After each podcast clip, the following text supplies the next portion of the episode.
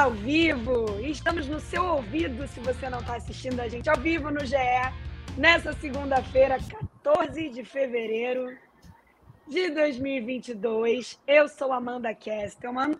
Hoje, rodada tripla, está com escalação diferente. Queria fazer surpresa na escalação, mas ela deu, deu a informação nas redes sociais. Prejudicou aqui a treinadora interina, que queria guardar surpresa na escalação. Quê? Treinadora interina, com a gente aqui, Laura Rezende, direto de BH, ali na redação de BH que você está, né, Laura? Ei, Amanda, tô assim, tô aqui na redação de BH hoje, estava trabalhando. E desculpa, atleta indisciplinado. Depois você me dá uma punição aí por ter dado furo aí, me deixa fora umas três rodadas aí e tá ótimo. Vazou para a imprensa. E aqui comigo, já como sempre, a nossa Power Ranger laranja, Michele Gama, com seu fundo maravilhoso. Se você está escutando a gente nos tocadores de podcast, depois procura nosso, os nossos vídeos, né, as nossas lives, para ver o fundo de Michele Gama, que é o mais bonito da televisão brasileira. Tudo bem, Michele? Fala, Mandinha, que marra, hein? Depois dessa apresentação aí, vou até moldurar o meu fundo. Fala, Laura, prazer ter você aí de novo no Rodada com a gente. Elenco de milhões, né, querida? Aqui a gente tem Aqui a gente tem elenco, respeita. Exatamente. Tá valendo. Esse elenco aqui é mais caro que Palmeiras, Flamengo e Atlético Mineiro juntos, entendeu? Então, tipo, é alto.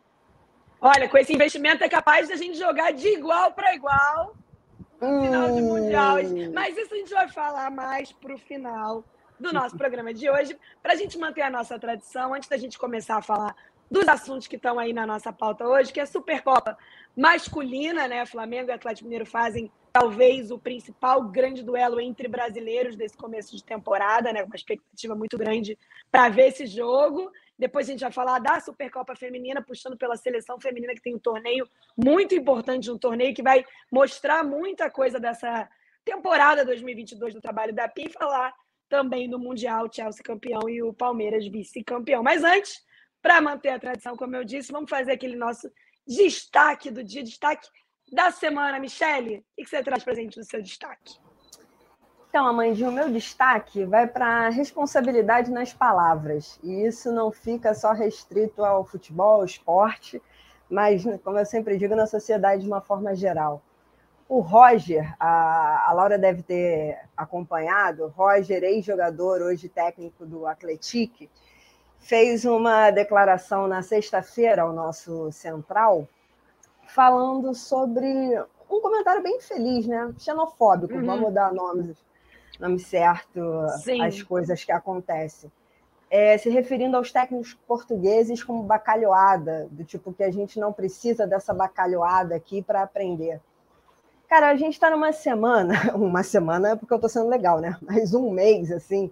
Um uma ano, era, né? Uma é, exatamente, que a gente está com tantos comentários equivocados equivocados no sentido também de serem maldosos, assim, que as pessoas misturam liberdade de, de expressão com comentários criminosos, com falas erradas de gente que apoia o nazismo, aí depois diz que bebeu e que falou besteira. Cara, é como diz o Mano Brown, depois que inventaram a desculpa, ninguém mais morreu. Então, eu acho que tem que ter um pouquinho mais de responsabilidade, assim, todo mundo está propenso a errar. A, a gente aqui pedir desculpa é ok, mas um pouquinho de responsabilidade não custa, né, Amandinha e, e Laura? A gente tem que se preocupar em não ferir os outros. A gente está numa era de tanta polarização que a gente não precisa de mais ódio, nem no esporte, nem no mundo, né?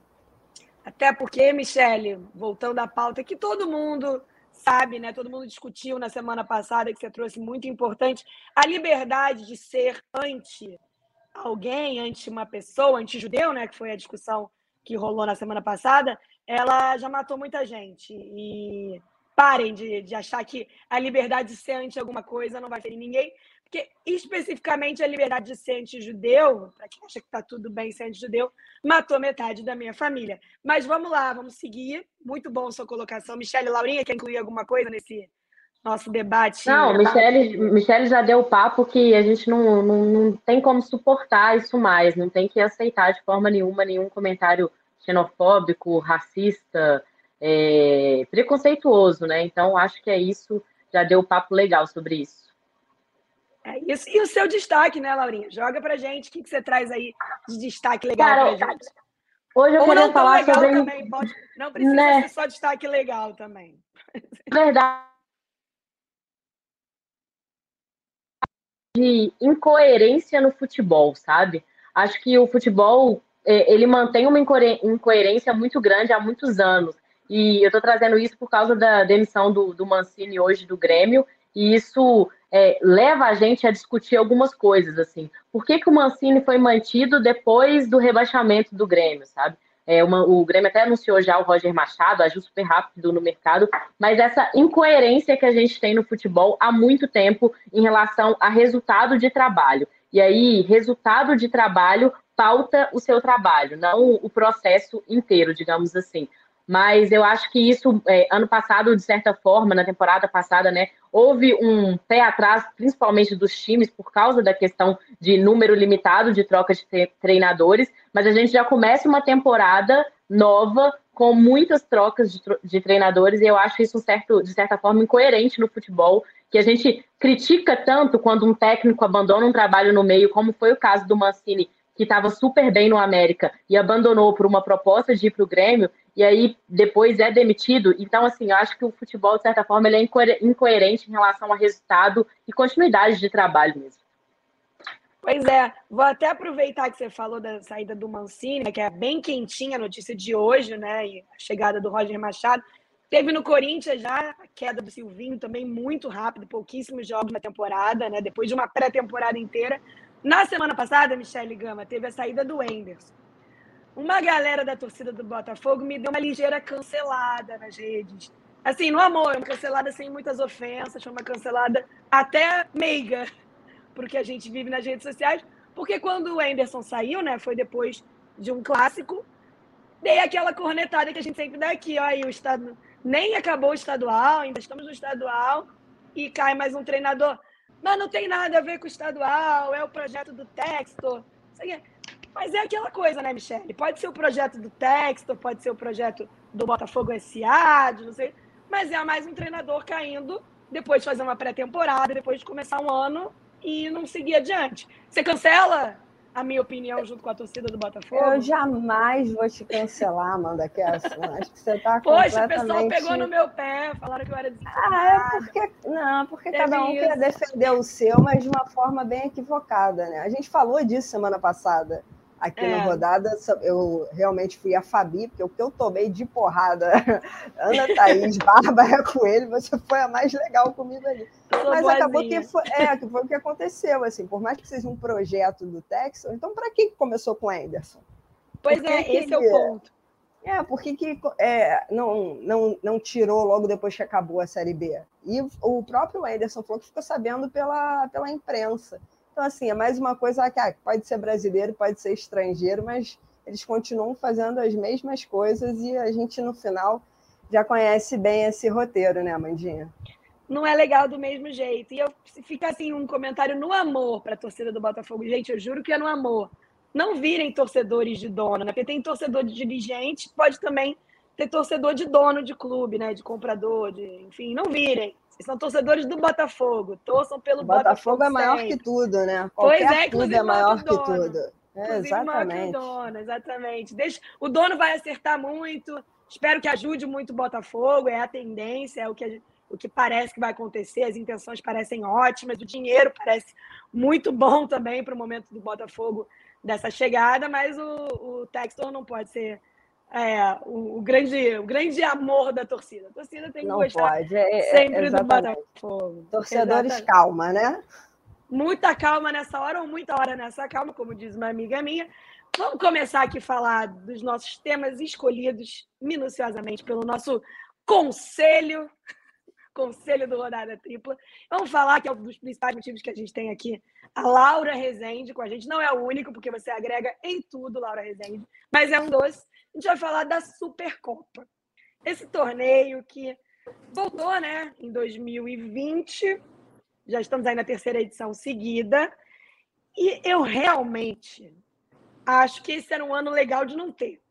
Que poderia ser um pouco a lógica, né? O, o Fera ganha a Copa do Brasil, o Fera ganha o Campeonato Brasileiro logo. Ele é o super campeão do Brasil. E tá tudo bem, eu acho que tá todo mundo concordando com isso, inclusive boa parte da torcida do Flamengo. Mas não, vai ter jogo, o CBF quis manter a festa, quis manter a resenha, quis manter o show. Só que, Laura, além de querer manter a festa, a festa virou um, uma novela, né? Um, cheia de capítulos, cheia de, de. Aquela festa de novela, né? Ou festa de reality, que no dia seguinte a gente acorda para ver tudo o que aconteceu. Porque o show dos bastidores está fazendo a gente esquecer que vai ter um jogo entre dois dos principais times do continente no domingo. Me fala um pouquinho por que, que o Atlético Mineiro está tão incomodado já há algumas semanas com o desenrolar desse jogo. Explica para a gente, para o nosso ouvinte, para o nosso telespectador. Então, Amandinha, Michele, todo mundo que está vendo e depois ouvindo o podcast. O Atlético está bem incomodado já faz alguns, algumas semanas em relação a isso, pela demora na escolha da sede da cidade, onde vai e seria, vai ser a decisão da Supercopa, né? E quando saiu a, a sede de ser Cuiabá, é, o Atlético foi reservar hotel, local de treinamento, essas coisas, e o Flamengo já tinha reservado o que o Atlético considera melhor. O melhor hotel da cidade já está reservado para o Flamengo e o CT do Cuiabá também já está reservado para o Flamengo. Então, a diretoria do Atlético suspeita de que o Flamengo tenha sido beneficiado de alguma forma de saber com antecedência sobre a questão da sede. E por isso, hoje, mais um capítulo dessa novela, hoje o Atlético emitiu um comunicado dizendo que não vai seguir a, a, o regulamento da CBF de viajar três dias antes da competição e só vai na véspera da decisão. Ou seja, o, o Galo viaja no sábado em voo fretado para Cuiabá, não vai mais três dias antes, como a CBF pede que os clubes façam.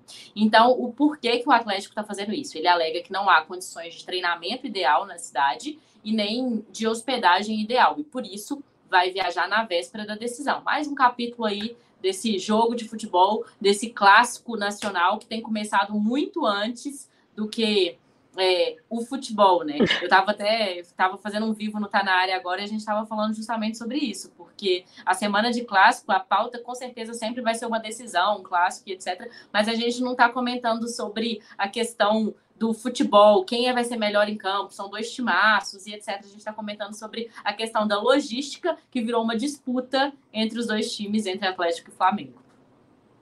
Michele, tô vendo aí você balançando a cabeça, meio chato, né, ter que aguentar isso. Mas você acha que, assim, uma opinião sincerona, que, como sempre, você acha que o Galo está querendo fazer um, um jogo mental? Ele realmente acha que faz uma diferença absurda, o calor de Cuiabá vai ajudar o Flamengo, o Flamengo treinou uma semana a mais, ou esse jogo é, é bem jogo de dirigente para mudar o foco e querer armar uma, querer pressionar os bastidores mais do que querer falar de futebol. Sinceramente, Amandinha, bem sinceramente, enquanto a Laura estava falando, só me veio uma musiquinha à cabeça que a gente cantava. Vocês viam cantar também na época da escola, que era aquela. E, e, e, tem um palhaço querendo aparecer. Querendo aparecer, é, aí dava o nome. Né? Não é bem um palhaço, mas assim, é tanta gente querendo aparecer em cima de um negócio que, cara, por que isso? Sabe, Cuiabá, se eu não, me, se eu não estou enganada, foi sede da Copa 2014. Sim. É sério que não tem mais nenhuma estrutura, nenhuma, nenhum outro hotel que o Atlético possa ficar, que esteja ali no, no mesmo patamar que o hotel que o Flamengo ficou? acho que não tem nenhuma necessidade disso, né? A gente até fala que ah, é legal quando o jogo começa antes, aquela disputa, mas, cara, é isso que a Laura falou, a gente não está falando de futebol, a gente não está é, discutindo aqui Hulk, Gabigol, a gente não está vendo pauta sobre qual é o melhor ataque, quem é o melhor goleiro, como que vai ser a questão dos, trein dos treinadores, porque eu acho mega interessante, eu não tenho ouvido uhum. falar, a galera falar, é estreia dos dois, assim, numa grande final, né? Mesmo que a hum. Supercopa não seja um campeonato, mas seja só esse, esse jogo único, a gente está falando de, de, dirigente. Ah, mas dirigente quer aparecer tanto, cara. E quando não dá entrevista, aí vai no Twitter, aí vai debocha. É sério, você, é, é, é, isso, chato. Vai, chato. Fala, chato. Vai, chato. Porque, fala. tem gente que se acha maior que o clube, né? Ah, se acha Nossa. dirigente, assim, que às vezes se acha maior do que o clube, que do que tudo, né? E, e acaba perdendo a mão na questão da reclamação. É, é o também... mimimi, que é, é o nome correto. Porque é. falam que mimimi é tanta coisa, mas isso aí, é, para mim, é um mimimi de. Ah, mas sério mesmo, Atlético? Precisava disso? Eu até procura entender, né? não está de acordo com o que a gente queria, mas aí não vai seguir o protocolo, e aí tem a entrevista que tem que dar no, dos treinadores no sábado à tarde, se eu não me engano. Aí Sim. o Atlético vai chegar a tempo e não vai. Para que isso, gente? Sério, é aquela conversa. Eu estava fazendo essa cara de balançando a cabeça, porque hashtag preguiça total. E difícil, né, Laura? Porque o Atlético Mineiro. É... Eu acho que eu acho que ninguém tem como provar isso. Isso é uma ilação que foi feita de que o Flamengo soube antes, enquanto o Flamengo diz que reservou em algumas capitais hotéis para sua logística, quis antecipar, enquanto, enquanto o Galo diz que o Flamengo soube antes. Eu acho que os dois clubes têm que saber juntos onde vai ser uma, uma decisão. Mas, assim, ninguém tem como provar nesse momento que a CBF informou o Flamengo antes. Mas também o, o Atlético Mineiro, Michele, ele diz que queria jogar numa praça onde não tivesse tanto torcedor do Flamengo. Também é muito complicado, né? Você encontrar uma praça ali. Tem que jogar em BH. Mas o regulamento não diz isso. Ah, beleza. O Atlético é o campeão brasileiro, o campeão da Copa do Brasil, e o regulamento diz que ele pode mandar o seu jogo no Mineirão. Mas não é isso que o regulamento diz. Então é difícil você encontrar um lugar no Brasil é, onde não tenha muito torcedor do Flamengo. Então acho que o caminho da discussão foi muito errado e a gente parou de falar do legal que é o futebol e é como esse time, é, esses dois times vão chegar. Porque é o que você falou, né, Michele? É, é uma, um jogo único, tem gente que acha que não deveria existir, tem gente que gosta. Eu, eu gosto. Nesse modelo versão 2022, eu acho um pouquinho sem noção. Porque. É porque estava explicando tá... que o Flamengo só entrou nessa porque foi vice, né? É, não o tem. O Galo esse... ganhou tudo, então não tinha que ter é... Supercopa. Esse é ano eu deixaria passar. Exatamente. Esse ano eu deixaria passar. Ano passado, pô, o Flamengo e Palmeiras, campeão brasileiro contra o campeão da Copa do Brasil, foi um jogo super interessante para um começo de temporada. É sempre bom. Nesse momento que a gente está jogando estadual sonolento, chato, jogo ruim, você vê um grande jogo. E para falar em grande jogo, Laura, você que está aí pertinho da cidade do Galo, né? O Galo voltou a treinar, como os próprios dirigentes reclamaram depois do Flamengo, porque parou de jogar também depois do Flamengo, por conta da decisão da Copa do Brasil. Como tá esse Galo versão 2022 com o Mohamed Turco? É, porque a gente, a gente ainda tá com a visão do super Galo do Cuca. Como é que tá esse Galo do Mohamed? A gente chama de Mohamed de Turco. Como é que ele gosta? Ele, engraçado, porque, Amanda, os jogadores do Atlético têm chamado ele de Tony. Tony. Todo, todas as entrevistas Tony. eles. Tony. Uhum. Tipo Tony Platão? Tony Garrido? Não, só Mesmo? Tony, por causa de Antônio Mohamed, Tony. Ah, Tony. Vou chamar de Tony também, vou cair nessa. É. Mas ele, quando ele chegou na apresentação dele, ele disse que gostava de ser chamado de El Turco. Então a gente às vezes chama ele de El Turco. Mas pertinho da cidade do Galo é, é, é, é difícil, viu, Amanda? Porque a cidade do Galo é longe pra caramba, é outra cidade. Pertinho já não te garanto, não. Mas eu tô bem curiosa para ver o jogo contra o Flamengo e como que o Mohamed vai colocar o time do Atlético em campo, porque ele tem usado esse início de Campeonato Mineiro muito para dar rodagem no elenco, tem jogado com algumas partidas, principalmente no interior, com o time praticamente todo é, reserva, muitos garotos dando chance, rodagem nesse elenco, muitas peças importantes como Hulk, Arana, Zaratio, para jogos no interior, por exemplo, o jogo contra o Tom Benz, que é muito longe, muito difícil a logística, tem que viajar de ônibus, depois pegar, é, viajar de avião, depois pegar ônibus, essas peças importantes não estão nem viajando. Então, assim, eu acho que vai ser importante para a gente ver qual que é a cara do Atlético, principalmente depois do clássico do final de semana, porque o, o Atlético ganha do América no final de semana, né? O clássico 2 a 0 E no final do jogo só, os dois gols saíram mais na segunda etapa do segundo tempo, quando Keno e Savarino, inclusive, entram no time. Então, eu acho que o Keno vai ser titular é, no jogo contra o Flamengo, principalmente para assim, o Keno estava, ele demorou a recuperar de Covid. Então, ele só fez o primeiro jogo da, da, temporada nesse final de semana e pouco, menos de um tempo. Então, eu acho que amanhã, no jogo do Campeonato Mineiro, o Mohamed vai colocar alguns titulares. Ele já tinha dito que iria usar um time misto amanhã contra o Atlético, mas botando, por exemplo, Keno, Savarino, para jogar, para ganhar um pouquinho de ritmo. E eu tô curiosa para ver esse time contra o Flamengo. Eu não vejo mudança tática no time ainda. Não vejo a cara do Mohamed ainda. A gente vê um Atlético muito parecido com o Atlético que terminou a temporada, o Atlético campeão brasileiro do Cuca. Assim. É, as peças chegaram algumas reposições muito boas, como o Godin, que, é, que tem jogado na zaga, no time titular. É, o Otávio, que ainda não estreou, tem chance de estrear amanhã contra o Atlético, o volante que estava no Bordeaux, da França, outra baita contratação do Atlético. Então, assim, eu não vejo mudanças significativas no time, acho que vem mantendo um padrão, mas eu ainda não vi o time titular exatamente jogando 90 minutos. Então, acho que vai ser uma gran, um grande termômetro o jogo contra o Flamengo. E vai ser dos dois lados, porque hoje mais cedo é, eu conversava com os meninos na gravação do podcast do GE Flamengo, e é mais ou menos a mesma situação, né? O Paulo Souza, técnico do Flamengo, que chegou no começo dessa temporada, testou 24 jogadores nessas cinco rodadas de Campeonato Carioca. Então, ele. A ideia dele é justamente. Tem mais um jogo quarta-feira, onde eu acho que ele vai poupar, porque o jogo, né, Michele? Três e meia da tarde em Conselheiro Galvão, né? Para qualquer é um. necessidade, calor... né? Desumano, 45 graus.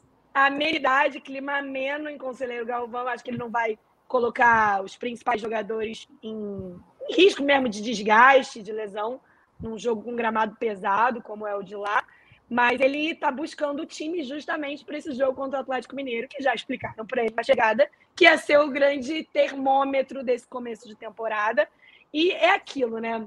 É, ano passado eu lembro de ouvir de um pessoa lá de dentro do Flamengo, depois que o Flamengo ganhou nos pênaltis a Supercopa sobre o Palmeiras, que vão dizer que não vale coisa nenhuma.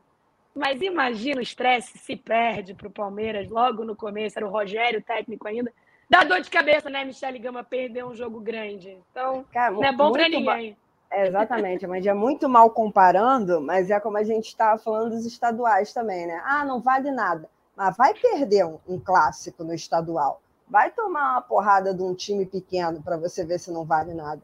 Eu acho que é um pouco é. disso da Supercopa também. Por mais que fique naquele modo blazer, ah, não, estamos testando os times, não sei o quê. Mas aí o Flamengo está perdendo de 2 a 0. Tu acha que não vai meter o time todo titular ali? A Rascaeta, tudo bem que foi contra o Nova Iguaçu, o jogo de, de ontem, né? É. Não estava valendo tanta coisa, mas o Arrascaeta estava voando, assim, como a torcida do Flamengo queria ver já há muito tempo. Então, acho que os próprios jogadores já vão sentindo que é isso, que é uma pressão diferente. Ah, não vale nada, é um jogo que vai ser transmitido, já vem todo aquele, é. é, todo aquele bafafá de bastidores, a gente já sabe que a arquibancada vai estar lotada, lotada de dirigentes também enchendo o saco. Então, para quem que não vale nada? Não vale nada para gente que não está em campo, mas para os caras lá, óbvio que vale muita coisa, né? E eu acho que esse duelo aí de Atlético e Flamengo é um duelo que a gente espera desde a temporada passada, né? Eles não se pois encontraram é. na Copa do Brasil, não se encontraram na Libertadores. Claro que teve os jogos do Brasileiro, mas é completamente diferente. Então, eu acho que é um jogo que a gente espera desde o ano passado numa decisão, né? Num mata-mata, digamos assim. Então, eu acho que vai ser um jogo bom. E como a, a Amanda disse também, vai ser um termômetro para Atlético e Flamengo, assim, no caminho certo ou não? É, vai, ser, vai ser mais ou menos isso. E você falou a verdade. E a, galera hum. da produção, né, que vocês dois conhecem muito bem, já está tirando todas aquelas pautas que estavam guardadas no ano passado, estão tirando ah, agora. É... Pegando o caderninho ali, ó, vamos botar esse artista aqui que torce para o Atlético, também vamos puxar é. esse ex-jogador aqui. Nunes As e Reinaldo. já estão todas aqui. É, Nunes e Reinaldo já estavam ali na gaveta, né, para falar de 80, 81, os anos 80 em geral. Mas isso que a Laura falou é muito verdade, né? Ano passado, quando estavam Flamengo e Galo nas semifinais de Libertadores e de Copa do Brasil, estava todo mundo na expectativa de ver esses dois times, não só por serem dois grandes elencos, por ter uma rivalidade ali dos anos 80, mas também porque a forma de jogar parecia que era mais interessante né, para um. Eu ouvi de muita gente do Flamengo que, poxa, a forma como o Atlético Mineiro joga vai encaixar melhor um jogo interessante com o Flamengo. Acabou que não aconteceu. Obrigado, Supercopa. Nunca te critiquei, trazendo para gente aí uma grande oportunidade. Critiquei há cinco minutos atrás, mas passou, passou, tá tudo bem, tá tudo certo. E para a gente mudar de assunto, no mano a mano, eu adoro mano a mano, gente. Quem tem o melhor time? Atlético Mineiro ou Flamengo nesse começo de temporada? Eu não vou responder, vou jogar para vocês. Adoro. Ah, não, você, você pega a batata quente e joga, né? Fala assim, ah, se vira é aí, cada... deixa a bola quicando, quem dominar é isso aí. Entendi. Tô de inteirinha hoje. A apresentadora faz isso, Laura. É. Deixa só para os outros, só fica ali, ó, no comando. Se tivesse aquele joguinho do BBB, eu ia botar que a Amanda não se compromete. Hum, em cima do muro, em cima do muro. Pode crer. Mas eu vou de Atlético, hein? Eu voto o time do Atlético. Acho que nesse início de temporada tá melhor do que, do que o do Flamengo. Acho que o Flamengo ainda precisa encaixar, em especial, a, a zaga, que acho que é um problema que já vem aí desde o ano passado, a zaga do Flamengo. Eu não sou torcedora, mas não me passa nenhuma confiança. Então, se eu fosse, eu ia ficar bem desconfiada. Acho que ainda tem algumas peças que precisam se encaixar, por exemplo, o Marinho, a gente não sabe como vai ser usado nesse esquema.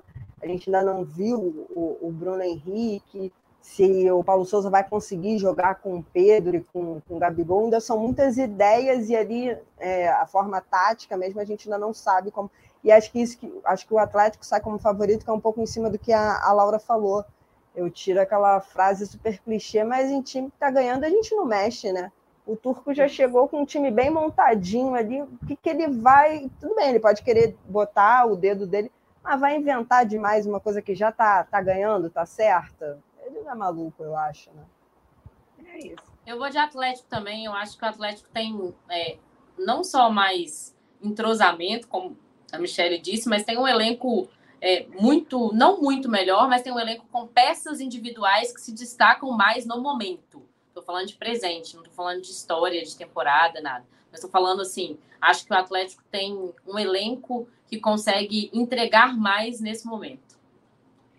É isso, vamos passar para o próximo tema de Supercopa para Supercopa. Supercopa masculina, Supercopa feminina, porque é, a gente vai até usar a Supercopa feminina para puxar para o tema dessa semana dentro do futebol feminino, que é o torneio da França, um ótimo torneio com Holanda e França, né, dois grandes times do futebol feminino.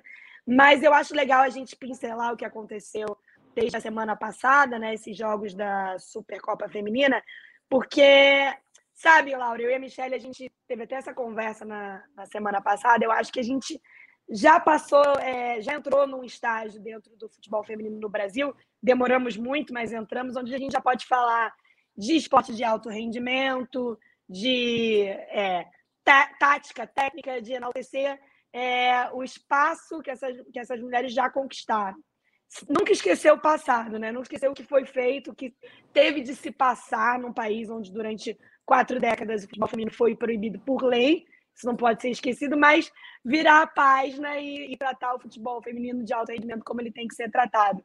E essa Copa, essa Supercopa feminina, é, ela, me, ela parece que ela quis me desafiar nesse sentido, sabe, Michele? Porque ela mexeu muito com um sentimento mesmo que eu tive. Eu falei isso é, numa reunião que a gente teve na semana passada, é, de ver os, é, os clubes de camisa. A gente já tem alguns que já vem fazendo isso há mais tempo, como o próprio exemplo do Corinthians, que por causa disso provavelmente foi o campeão dessa Supercopa.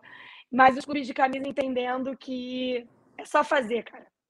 Se fizer, é, a gente chama ciclo, ciclo vicioso de uma coisa ruim, mas é um ciclo vicioso positivo, porque se você fizer, você vai ter transmissão, você vai ter torcida, você vai ter interesse, você vai ter retorno. Não é, é uma equação é, fácil de lidar que está chegando com muito atraso. Eu fiquei muito emocionada de ver os clubes de camisa jogando na TV aberta. É, um de, detalhes, né, que parecem coisas muito pequenas, mas que me tocaram. O escudo do time, com as meninas ali, com o hino tocando ao fundo. Então, acho que essa Supercopa, é, um torneio que está chegando, né, novo, eu acho que ela vai ser um divisor de águas na questão do futebol feminino de clubes dentro do Brasil. Você acha isso, Michelle? Ah, total, total certeza, Mandinha. Acho que é realmente uma coisa histórica, né? A gente vê a Renata Silveira narrando um jogo em TV aberta, com a fala dela no final de que as meninas podem acreditar. Tudo que a gente conversa sobre, ah, a gente tem que avançar, não só ficar falando sobre essas fotos, mas a gente também não pode esquecer, não pode deixar de enaltecer é, esses fatores históricos, né? É, eu achei. Eu ia falar um palavrão aqui, mas achei do Carvalho, assim. Na quarta-feira, o futebol feminino, né? Eu estava assistindo Flamengo e Grêmio, o futebol feminino mexendo com a grade da Rede Globo, assim. Isso é. numa quarta-feira à tarde, cara, é, é, é marcante se, se você parar para pensar. E, tipo, no Twitter, nas redes sociais, bombando, super aquilo. Aí, logo depois, eu estava numa sequência. Na quarta-feira, eu comecei a ver. Qual foi o primeiro jogo? Ah, foi o jogo do, se eu não me engano, do. Do Mundial. Foi o jogo do Palmeiras, ou do Chelsea. Agora eu não lembro o que foi. foi na, ah, na quarta-feira foi o Chelsea que jogou. Depois eu comecei a ver o jogo do, do Flamengo. Aí, logo depois, fui prestigiar a nossa, nossa monstra na Thaís. Fui ver uhum. o jogo do Corinthians também. Falei, caraca, a gente passou a tarde aqui acompanhando futebol de alto nível, acompanhando o futebol feminino que está aí nessa pegada que, que é sensacional da gente assistir, né? E, cara, só para falar um pouquinho de, de campo e bola, que a gente estava conversando antes sobre jogar de igual para igual, acho que está na hora do Corinthians começar a ficar de olho, que está vindo uma é... galera, o Grêmio, ele surpreendeu o Flamengo aqui no Rio e por muito pouco, por nada mais, nada menos que Gabi Zanotti, né? Que é muito pouco. a nossa, é a nossa o nosso outro patamar do futebol é. feminino é. do brasileiro, mas o Grêmio aí da, da Patrícia Guzmão, ele chegou e chegou bem.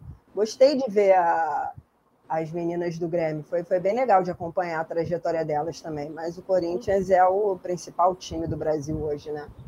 É dar continuidade, né? O futebol feminino, o departamento de futebol feminino do Grêmio, ele foi retomado em 2017. Enfim, está colhendo os frutos agora. Chegou. É, é aquela coisa que tem, a maioria dos clubes demorou né, para entender que, que era possível ter. Porque, enfim, enfim é, se espera dentro de um departamento de um, de um clube, né? Que é retorno. É só fazer, gente. Fazer vai acontecer. Laura, queremos ver essa. Olha, eu fui no estádio. É, trabalhando, ver Flamengo e Grêmio, né, trabalhando no jogo, fazer uma matéria, e eu fiquei muito feliz com, com a quantidade de meninas.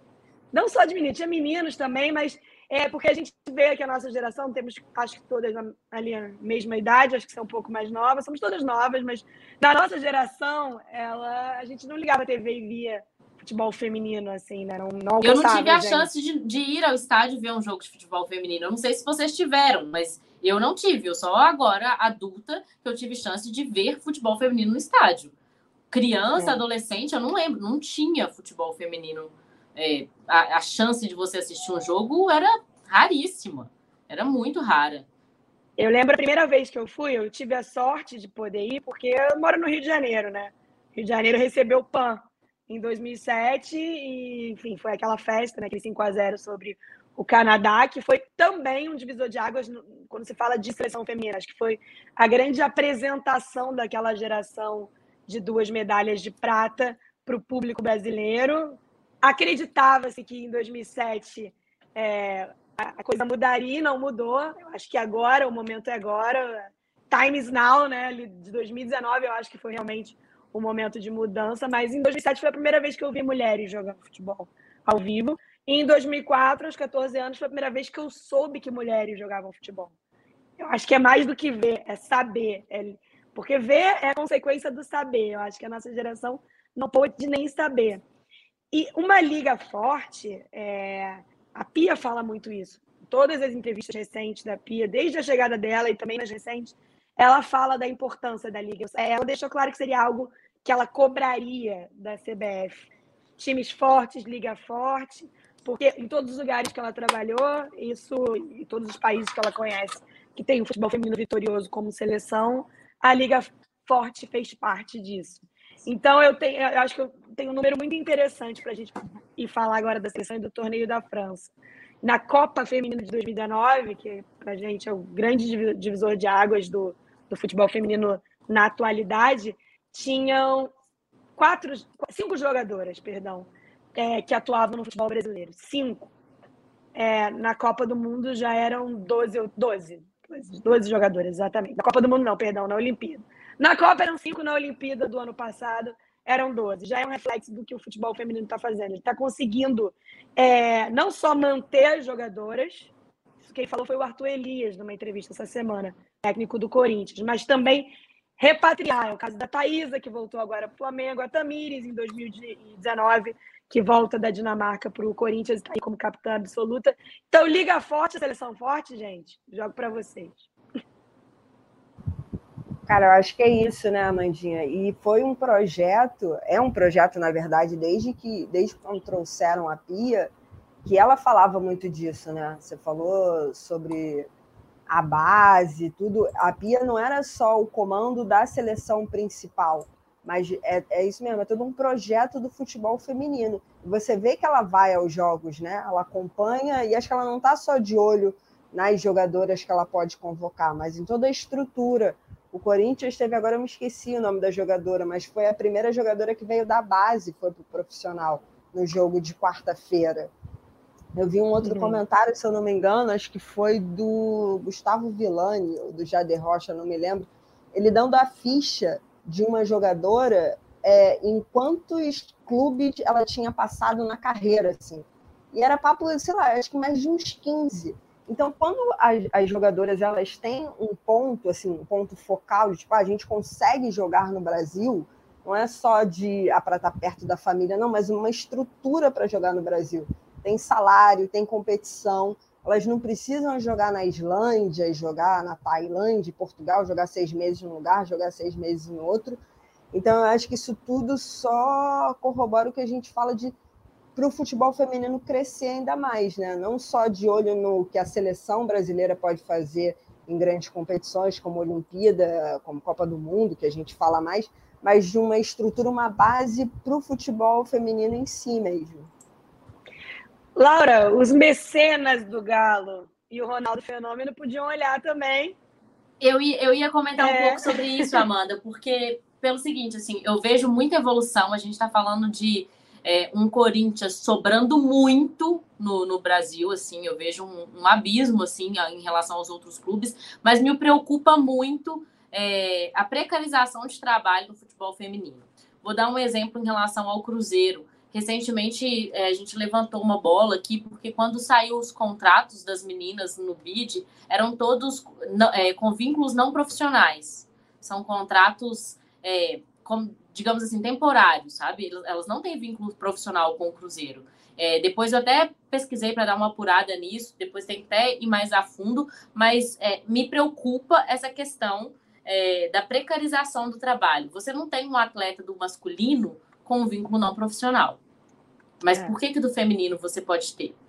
Sabe? Sim. Então, eu acho que assim, a gente está anos luz na frente do que há 10 anos atrás. Mas acho que ainda a gente tem muito, muito para melhorar. É, eu, eu acho que o Ronaldo vai dar uma olhada sim para o feminino. Ele, eu acho que ele entende uma estratégia de marketing. Ele não é ele não é desligado disso, do tamanho que o futebol feminino pode ter de retorno, inclusive, para o Cruzeiro. Mas o Cruzeiro perdeu peças importantíssimas nessa temporada é, peças assim, e, e para times brasileiros mesmo. Então, assim, a concorrência, por exemplo, a Duda, que foi para o Internacional, outras meninas que foram para o Internacional. Então, eu acho que essa concorrência do futebol brasileiro tem que despertar mais, não só o Cruzeiro, como o Atlético também. O Atlético tem hoje um, um, um, futebol feminino um pouco mais estruturado que o Cruzeiro. O América, que é pioneiro em Minas, apesar de não estar na A1, é, o América sempre teve time feminino, muito antes até da, da regulamentação de Sim. obrigatoriedade de você ter time feminino. Então, assim, acho que estamos caminhando, mas estamos caminhando devagar, pelo menos o que eu vejo aqui em Minas. Um vai puxando o outro, né? Isso que a gente espera, que como o Flamengo acordou no Rio de Janeiro esse ano, né?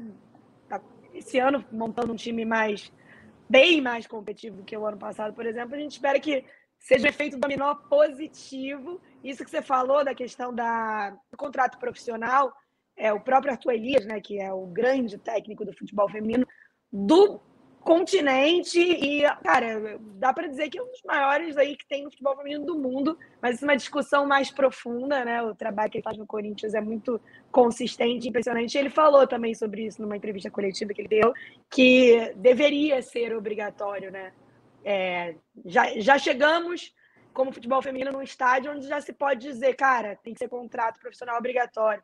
Antigamente, as, as jogadoras eram contratadas para fazer torneio. Vem aqui jogar Libertadores feminina e ir embora. Hoje você tem jogadoras vindo do exterior com contrato de dois anos, como foi o caso da Eliana Salazar, que o Corinthians trouxe do Santa Fé. Então, isso também é fruto do profissionalismo e torna o mercado brasileiro interessante para jogadoras, inclusive estrangeiras, virem para cá. Vamos falar do torneio da França para a gente também já seguir com a nossa pauta? Olha, gente, torneio bom, hein? Vai passar no Sport TV. Torneio bom mesmo. Brasil e Holanda na quarta-feira, dia 16. Brasil e França. Para quem não lembra, a França tirou o Brasil da última Copa. Estamos irritadas, engasgadas, não queremos perder mais para você. Estou muito irritada. Dia 19, sexta-feira, e Brasil e Finlândia, dia 22. Está falando aqui só da França, que é um dos melhores times, né? Que tem uma liga super forte, tem um dos maiores times do futebol feminino, que é o, o Lyon. E a Holanda, que enfrentou o Brasil na Olimpíada e fez um dos melhores jogos da seleção na Olimpíada, que foi aquele empate em 3 a 3 Então, só jogo bom. Estamos animada, Michele Gama? Não, agora eu vou, vou, retrucar. Agora eu vou pegar esse microfone aí, eu, eu quero te perguntar. Você que acompanhou de perto essas seleções durante a Olimpíada, que, que você espera, na verdade, assim, do Brasil contra, pelo menos, esses três times que você falou aí, Holanda, França e Finlândia, né? Finlândia. Eu espero uma seleção mais, é, vamos usar a palavra certa, mais corajosa, né? Na Pia, ela sendo um pouco, principalmente contra a Holanda, onde é, me, incomodou muito um pouquinho da falta de ousadia da Pia. Eu espero uma seleção, mais corajosa. Eu Mas dá para jogar de igual para igual? Ah, ó, vamos, gosto, já que eu Estou apaixonada nesse igual para igual. Dá, dá super. Inclusive achavam Sabe, Michele, na Olimpíada, ah, que o Brasil estreou contra a China, foi um 3 a 0 mas a China é muito fraca. E foi de igual para igual contra a Holanda, que naquele momento era vice-campeã do mundo. A Holanda fez a final da Copa contra os Estados Unidos, para quem não lembra, em 2019, foi campeão da Europa em 2017. Um time com um trabalho muito consistente. Tinha uma treinadora naquele momento que agora é, não tem mais muito, uma das melhores do mundo, que disputou o título da FIFA para ser a melhor treinadora do mundo. É, o que eu acho que a gente já falou da Pia aqui algumas vezes, a Pia ela é muito importante para a estrutura. E aí foi perfeito o que você, que você falou, dela ficar ali de olho em tudo, dela querer ver o processo sendo feito, mas eu não vejo a, Pia tão moderna em futebol. Pia, queime minha língua. Não estou aqui, ó. Não, não quero ter razão, quero ser feliz. Eu queria ver a Pia e, e, e eu já conversei isso com a nossa Ana Thaís, que também acompanha, enfim, nossa grande comentarista.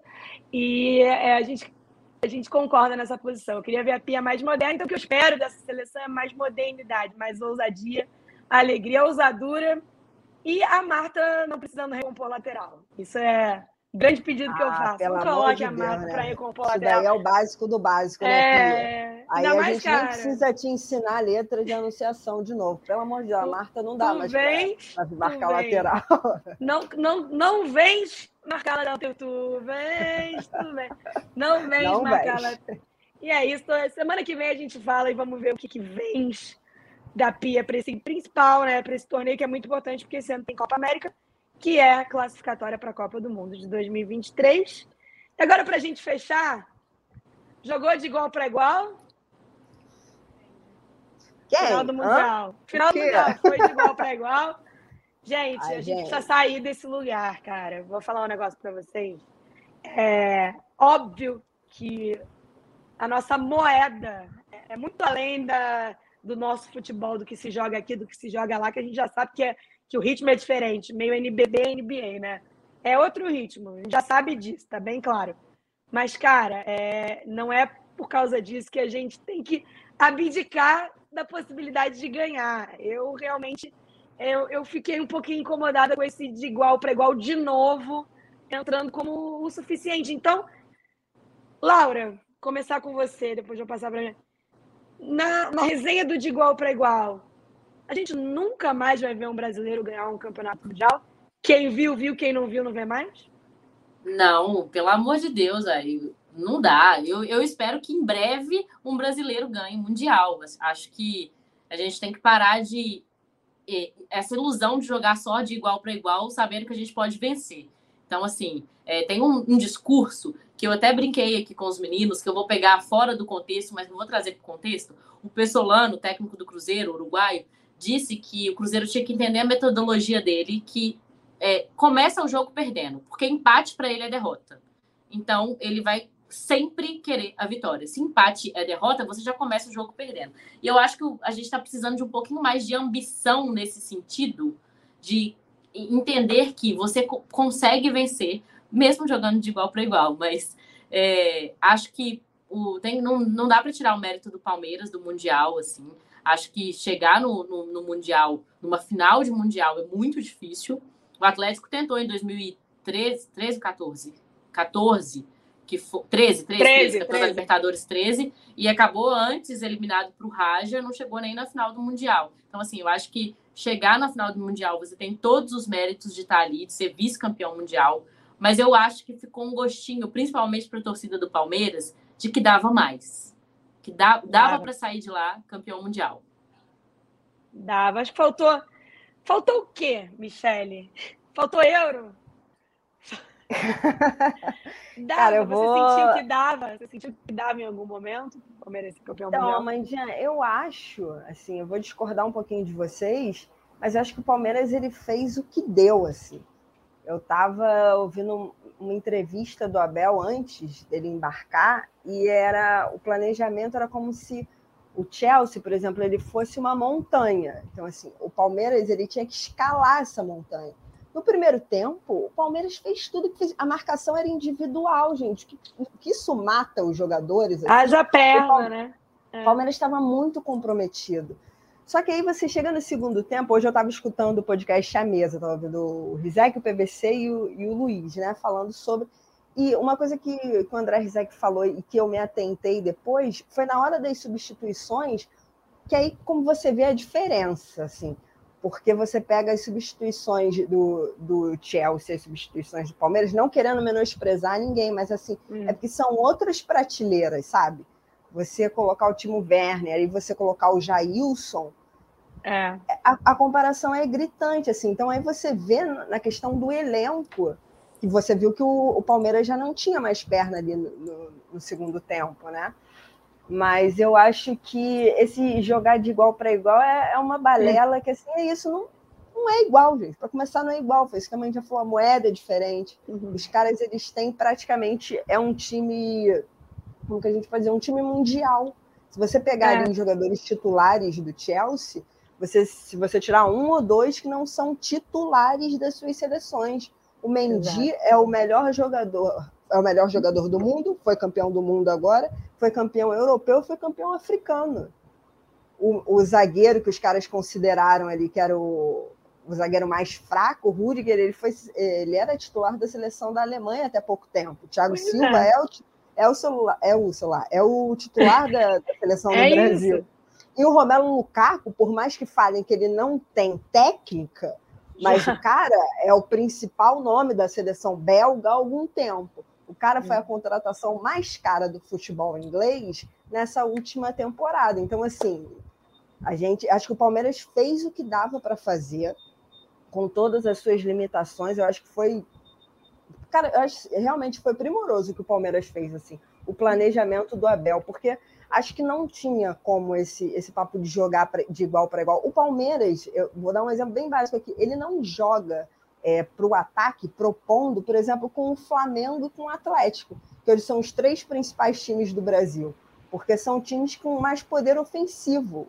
O Palmeiras ele espera. Como é que ele ia fazer isso com o Chelsea? Alguém é me explica, mas me explica assim bem detalhadamente como que o Palmeiras iria ser mais ofensivo com, com esse time. Enfim, mas eu acho que foi sensacional o que o Palmeiras fez, a festa dos torcedores do Palmeiras, mas o de igual para igual não existe, né? É chato não dá de igual tirar o mérito de ser vice-campeão mundial, né? Eu não sei vocês, mas eu queria ser vice-campeão mundial. Tipo, Pô, tá ruim, tá jogando né? uma Pô. final de mundial campeã da Libertadores. Pois é. Pois é. Pô, e o que imagina. o Palmeiras não conseguiu ir para o pódio ano passado. Esse ano ele já foi segundo. A Abel falou isso também. É uma crescente, querendo ou não. Realmente, deve ser incrível poder ver seu time jogar um, um campeonato mundial, deve ser incrível. E, e cara, é, foi o que a Michelle disse, achei bem interessante que você falou, Michelle, que o Abel, não dá para dizer que o Abel Ferreira abriu mão de convicção nenhuma no Mundial. Ele manteve a forma como ele chegou até ali. E esse negócio, ah, teve menos posse de bola, Cara, acho que foi é, algum colega nosso hoje no Sport TV, eu anotei para não esquecer, trouxe um dado que é muito interessante que quebra um pouco a tese de que para poder ser campeão do mundo tinha que ter ido para cima do Chelsea, do Lukaku, que para quem é, acha que não tem técnica precisa assistir Brasil e, e Bélgica, né? Aquele jogo que tirou a seleção brasileira da Copa para ver a pouca técnica do, do Lukaku. Mas é, o dado interessante é que os últimos campeões brasileiros do mundo, que ganharam os times europeus, ganharam com menos posse de bola. O Corinthians, o Inter e o São Paulo tiveram menos posse de bola e foi a receita para ser campeão do mundo. E desde 2012 que ninguém da América, não é nem do Brasil, né? Ninguém da, do continente sul-americano consegue ganhar um campeonato mundial. Mas eu acho isso, acho que é importante a gente só lembrar, como você disse, Michele, muito bem, que o Abel manteve as convicções dele. É a forma que o Palmeiras ganhou do Flamengo, é a forma que o Palmeiras ganhou do Atlético, do Grêmio, do São Paulo, todos os jogos que fez na temporada passada. E aí eu fico com uma dúvida, né? É, voltando para o outro time brasileiro que esteve numa final de Mundial recentemente, eu acho que o Jorge Jesus erra e não abre mão da convicção dele naquela prorrogação. Porque a convicção do Jorge Jesus era ir para cima. Só que você está ali, pensa o seguinte, você está numa situação que é. Eu estava conversando sobre isso com um colega nosso essa semana. Você está ali na situação, você tem o melhor time do mundo do outro lado, que era aquele Liverpool, que era um time na ponta dos cascos, super bem treinado, todos os jogadores em ótima forma, e você chega numa prorrogação.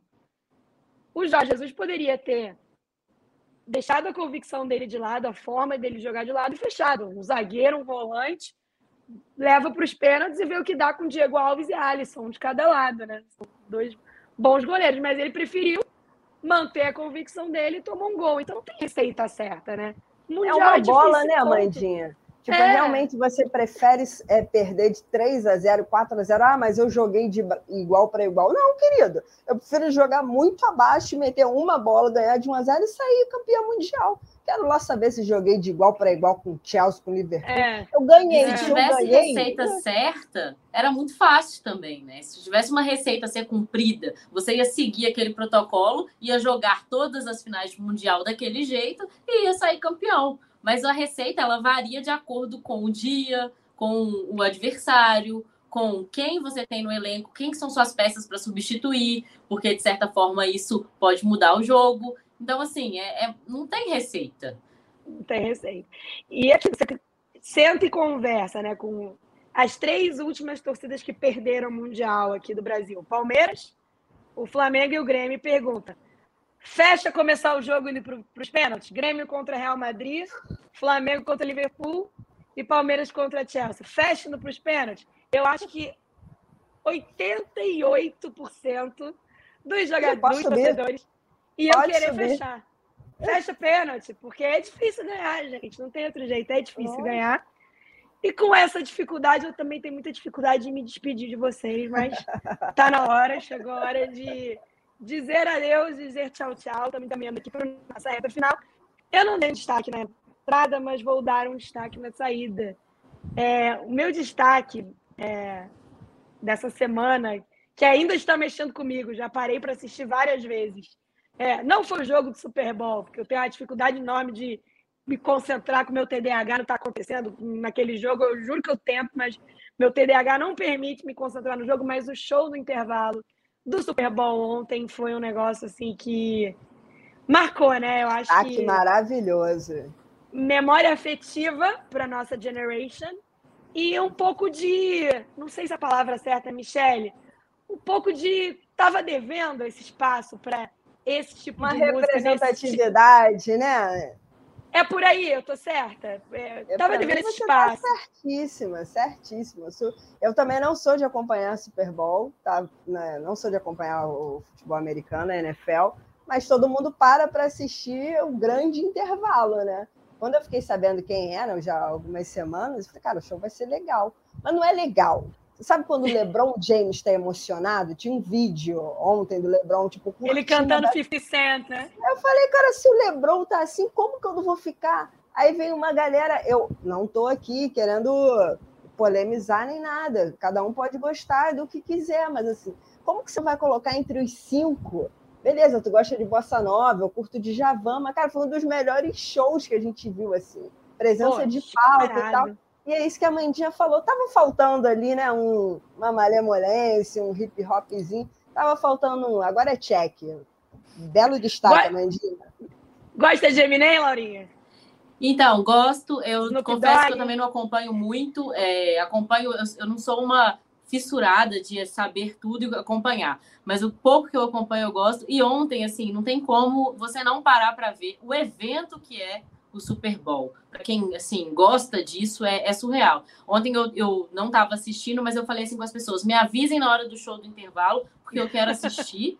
E show vocês me falam para trocar de canal aqui. É, adorei, show do intervalo, muito bom. Você também fez isso, Amanda? Não, o show do intervalo é, é muito nosso, né? Muito, assim, muito né? nosso. Show do intervalo, Só já faltou é o GE em um minuto lá, tá tudo certo. Imagina a Vamos... Mandinha brotando ali no GE em um minuto do a show do intervalo da NFL. Exatamente. Mas o GE é um minuto de BH. O... Que isso, aí é Brasil. Duas. Meu irmão, Vou esperar Laura... esse momento. Ia Laura levantar a audiência mais Dogg, é, Laura Mando, Snoop Dogg, Kendrick Lamar, Dr. Dre, pô, Caio Web. Então é isso, gente. Obrigada por esse programa hoje. Foi muito legal bater papo com vocês. Laura, bom trabalho essa semana. Que você possa falar de futebol, não de clima de Cuiabá, não de hotel, não de hotelaria, de clima-tempo. Que você possa falar um pouquinho de futebol. Michele, tamo junto. Não me cancele. Jamais. Você não, sei que jamais. Valeu demais. Esse podcast tem a nossa produção. A edição é do Bruno Mesquita, que está de férias. Hoje a gente tem a nossa Giovana fazendo a estreia aqui com a gente.